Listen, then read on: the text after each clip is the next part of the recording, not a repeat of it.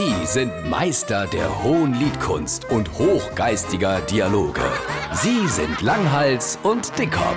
Jetzt auf SR3 Saarlandwelle. Ich glaub, ich muss der SR3-Hörer mal erzählen, was ich für schöne Kindheit in Merbing in der Talstraße hat. Hast du das nicht schon mal erzählt, dass du immer im Keller gehuckt hast neben der Werkbank von deinem Vater und dass du bis zu deinem 14. Lebensjahr gemeint hast, dein Vorname wäre Halmo? Ja, das habe ich schon mal erzählt. Aber jetzt kommt ja Teil 2 der Jürgi Kindheitssaga. Und wovon handelt Teil 2? Ey, Der handelt von Albträume. Hä?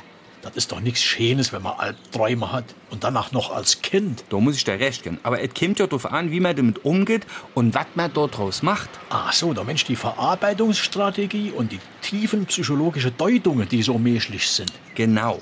Also pass auf, wenn ich früher Albträume hat, dürfte ich immer in die Grave kommen, also in die Vertiefung zwischen Vatermatratze und Muttermatratze. Und ich dürfte immer dorthin kommen und dann der Rest von danach bei meine ältere Munschele. Bis wiederum mein Vater, dem han ich wirklich viel zu verdanken, eines Tages gesagt hat, Mensch, Jürgen, will schon nicht mal in deinem eigenen Bett schlafen. Du musst doch fit sein, Moje, vor die Führerscheinprüfung. Und hol da Tanja mit.